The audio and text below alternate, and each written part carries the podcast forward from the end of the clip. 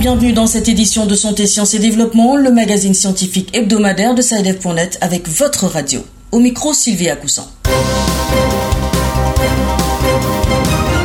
Le Sénégal au creux de la tempête du coronavirus, les spécialistes appellent à la mobilisation. Parallèlement, le Conseil africain et malgache pour l'enseignement supérieur vient de lancer le prix Macky Sall pour la recherche d'un montant de 60 millions de francs CFA. Ce prix récompense les travaux de recherche dans le domaine du coronavirus.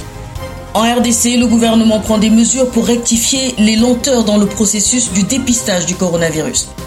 À suivre dans notre rubrique Kesako, les excréments de chat, un danger pour la femme enceinte, question de Rosa Lama à Bamako au Mali.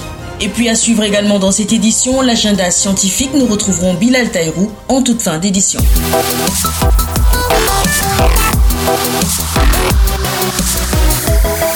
5783, c'est le nombre total de personnes ayant contracté le coronavirus aujourd'hui au Sénégal. Les spécialistes de la santé publique dans ce pays constatent aujourd'hui un relâchement prononcé des populations par rapport aux mesures barrières contre l'épidémie. Conséquence, la maladie est en nette augmentation avec comme corollaire un accroissement du nombre de décès, une situation qui inquiète. Pape Besdiba à Dakar. Il suffit de lire les chiffres de ces derniers jours pour reconnaître que l'heure est grave selon le professeur Cher Mbakelo. Le spécialiste en santé publique estime que ces annonces sur le nombre de décès journaliers pour pousser les populations à être beaucoup plus conscientes. Il est très important de communiquer sur le nombre de morts pour montrer la gravité de la situation et ainsi amener les populations à changer de comportement. D'autant qu'il y a un relâchement quasi total sur les mesures barrières. En moins d'une semaine, le pays a enregistré une quinzaine de morts liées à la pandémie du coronavirus, portant à 82 au 20 juin le nombre de morts. Pour le directeur du CHU de Fan à Dakar, l'accroissement du nombre de décès pourrait bien s'expliquer par le fait que les patients arrivent tardivement dans les structures sanitaires. Docteur Cher Diop. Quand on a un nombre de cas graves qui augmente, on a des décès qui vont avec la particularité pendant cette période-là, c'est que nous recevons souvent des patients qui arrivent décédés ou qui décèdent juste après l'admission. Ça veut dire que c'est des patients qui ont décidé de rester peut-être chez eux pour une raison connue ou méconnue et qui nous arrivent dans des situations souvent dramatiques. On n'a pas la possibilité de faire grand-chose.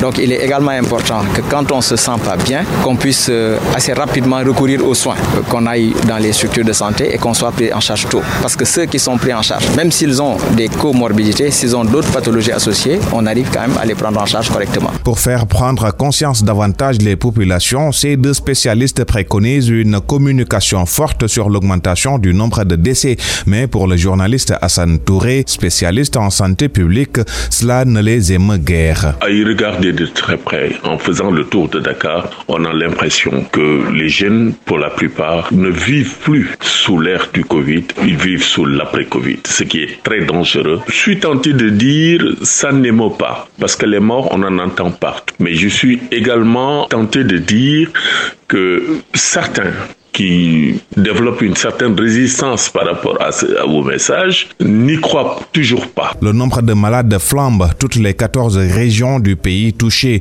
Le nombre de morts s'accroît aussi, une situation qui ne rassure pas les spécialistes de la santé, lesquels craignent que le coronavirus devienne endémique au Sénégal. Le CAMES, le Conseil africain et malgache pour l'enseignement supérieur, a attribué pour la première fois le prix Macky Sall pour la recherche d'un montant de 60 millions de francs CFA au PTR Santé, c'est-à-dire le programme thématique de recherche santé intitulé African Life Story of COVID-19 ou Also COVID-19.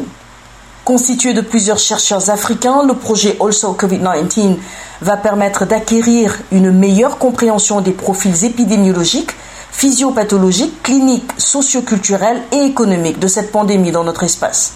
Ceci pour une riposte adaptée et efficace. Pour en savoir plus, nous avons rencontré le secrétaire général du CAMES, Bertrand Bachi.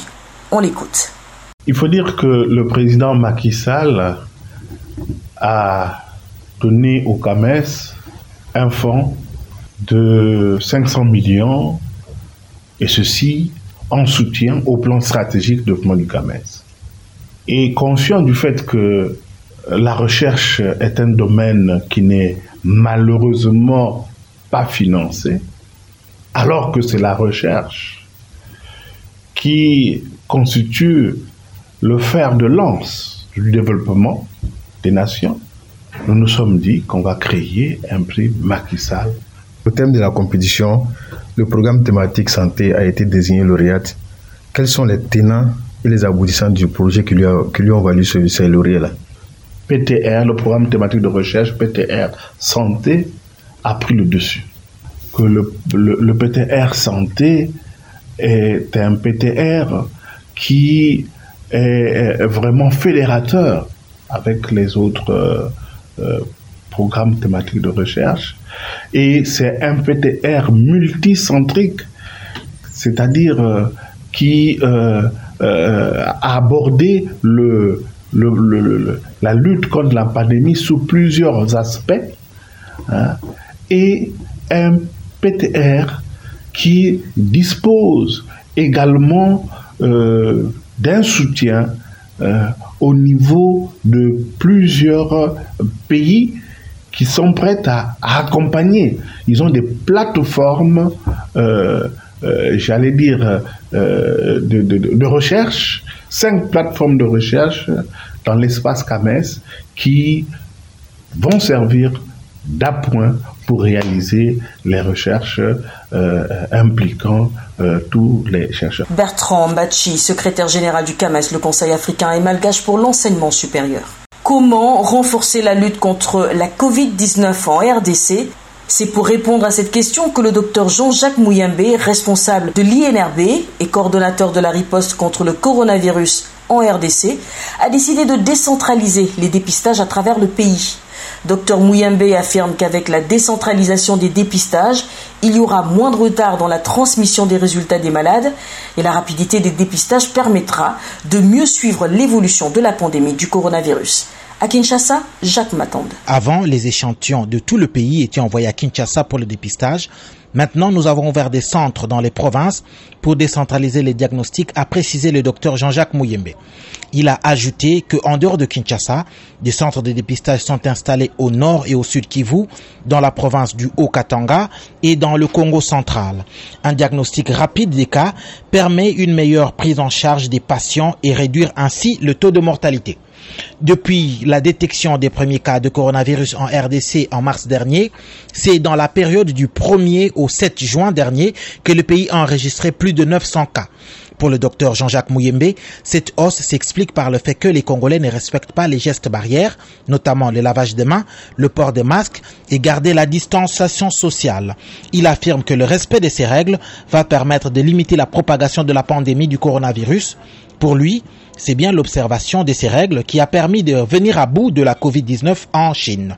Kinshasa, Jacques Matande pour Santé, Sciences et Développement. Direction Washington, la capitale politique américaine, à la rencontre d'Alain Brisniama. Ce scientifique d'origine congolaise a inventé une encre à partir de la citronnelle pour combattre la falsification de documents rendus possibles grâce à la technologie. Les précisions avec Irénée Herman Humbo. Il s'agit d'une encre faite à base des molécules de l'essence de citronnelle, indique son inventeur Alain Niyama. C'est une encre légère dont les molécules ont une masse nulle, c'est-à-dire infime. Grâce à sa souplesse et sa nature bio, l'encre résiste à la photographie et aux flashs de capitation d'images dans le programme numérique des scanners et des ordinateurs. Elle empêche donc l'ordinateur d'imiter ou de falsifier un document. Parce que la capacité de la capture ou des systèmes infrarouges à l'intérieur des ordinateurs, des scanners ou des photocopieuses ne peut pas récupérer cette image-là. Parce que l'image résiste en fait à l'intensité de la lumière des photocopieuses, pour ainsi dire. L'encre que propose le scientifique congolais n'est pas toxique. La plupart de ses composantes sont biodégradables. Elle offre, selon son auteur, 15 fonctions pour établir des documents non falsifiables. Elle est composée de macromolécules, un peu par le miel ou encore par de la citronnelle. La citronnelle est composée C51H84 o 5. L'essence de citronnelle peut nous servir à l'établissement de cette encre-là. C'est d'ailleurs l'une des inventions à découvrir du 16 au 20 septembre prochain au Salon mondial des inventions de Genève. Ironie Herman Washington pour Santé, Sciences et Développement.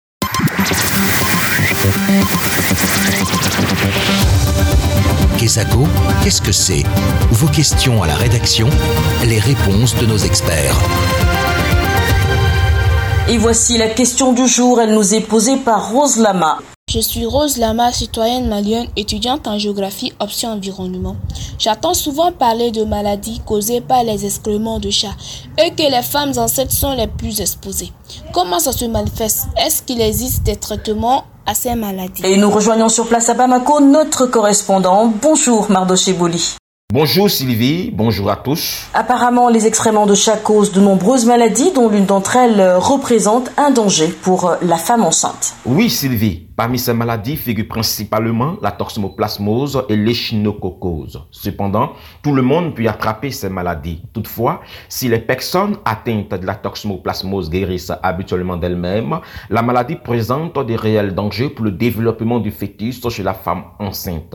Pour mieux appréhender les effets de la toxoplasmose chez cette dernière, nous avons rencontré Dr Amadou Bokoum, gynécologue obstétricien à l'hôpital Gabriel Touré de Bamako, par ailleurs secrétaire général de la Société malienne de gynécologie obstétrique. En effet, il y a beaucoup de maladies qui peuvent être transmises à l'homme, c'est à l'homme entre guillemets, c'est l'homme et la femme, à travers euh, les animaux dont le chat fait partie. Et parmi ces maladies, ce que l'obstétricien craint le plus chez la femme enceinte, c'est la toxoplasmose. La toxoplasmose, c'est une maladie parasitaire qui est due à un parasite qu'on appelle le toxoplasma gondii. Et ce parasite affecte plus souvent les animaux. On a dû parler du chat parce que c'est très fréquent. L'homme est très proche de son chat que la plupart des autres animaux domestiques. Donc facilement, on peut se contaminer à travers le chat. Mais tout ce qui est viande qu'on mange peut être contaminé par la toxoplasmose, surtout si la viande est mal cuite ou bien si c'est la viande crue. Mais en dehors même des animaux, il y a d'autres modes de contamination à travers les fruits, les légumes mal lavés qui peuvent être source de contamination. Donc, ce que nous nous créons surtout, c'est la contamination chez la femme au début de sa grossesse. Environ 60% des femmes, quand elles viennent enceintes et que tu fais leur test pour savoir si elles ont déjà été en contact avec ces parasites, tu trouverais que 60% déjà sont déjà immunisées par cette maladie, c'est-à-dire ils ont déjà fait cette toxoplasmose-là avant même de tomber enceinte. Et la seule voie de contamination pour la femme, c'est la voie orale, c'est-à-dire l'alimentation. Donc, tout ce qu'elle mange doit être propre. Tout ce qu'elle mange préparé doit être bien cuit. Les crudités doivent être bien lavées pour éviter de se contaminer. Cette contamination, quand elle survient chez la femme enceinte, peut exposer son bébé à des complications. Merci Mardoché, je rappelle que vous êtes notre correspondant à Bamako, au Mali. Et quant à vous, chers auditeurs, si vous souhaitez faire comme Rose et poser des questions à nos experts, une seule chose à faire, prenez votre smartphone, composez le numéro WhatsApp suivant, le plus 221 78 476 87 80, le plus 221 78 476 87 80 pour poser vos questions par WhatsApp à nos experts. L'agenda. À présent, retrouvons Bilal Taïrou pour l'agenda de la semaine. Bonjour Bilal. Bonjour Sylvie. Votre sourire augure d'une semaine intéressante du point de vue des activités scientifiques. Vous avez vu juste, il y a effectivement d'intéressants événements qui nous permettront de meubler la semaine à venir. Alors, j'ai principalement identifié trois événements pour cette semaine. Nous serons d'abord à Bamako et ce sera du 1er au 2 juillet pour assister à la conférence internationale sur les villes futures, une initiative de la World Research Society qui fournit donc toutes les informations sur la conférence et sur comment y participer en ligne sur son site web. Ensuite, et aux mêmes dates, c'est-à-dire du 1er au 2 juillet, Paris accueillera le 4e congrès mondial sur le cancer du sein et la santé des femmes. Ce grand rassemblement de professionnels est organisé par le groupe Pelsus et ce sera beaucoup plus axé cette année sur la présentation des résultats des recherches, déjà très encourageantes l'année dernière, à en croire les organisateurs.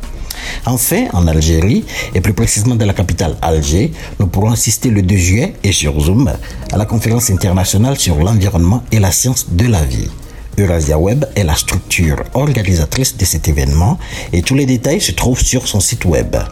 Et c'est sur cette note que nous bouclerons l'agenda cette semaine, Sylvie. Merci Bilal, c'est la fin de cette émission. Notre prochain rendez-vous est pris pour la semaine prochaine. D'ici là, portez-vous bien et à bientôt. Cette émission est disponible en podcast sur le site sidev.net/fr. Cette émission est réalisée avec le soutien de Welcome, une organisation britannique qui a pour mission de renforcer la santé dans le monde en aidant à l'éclosion d'idées innovantes. Le Welcome soutient les chercheurs, agit pour relever de grands défis en matière de sciences et aide tout en chacun à s'impliquer dans la recherche scientifique et en matière de santé. Pour en savoir plus, veuillez visiter le site welcome.ac.uk. W E 2 L C O M .ac.uk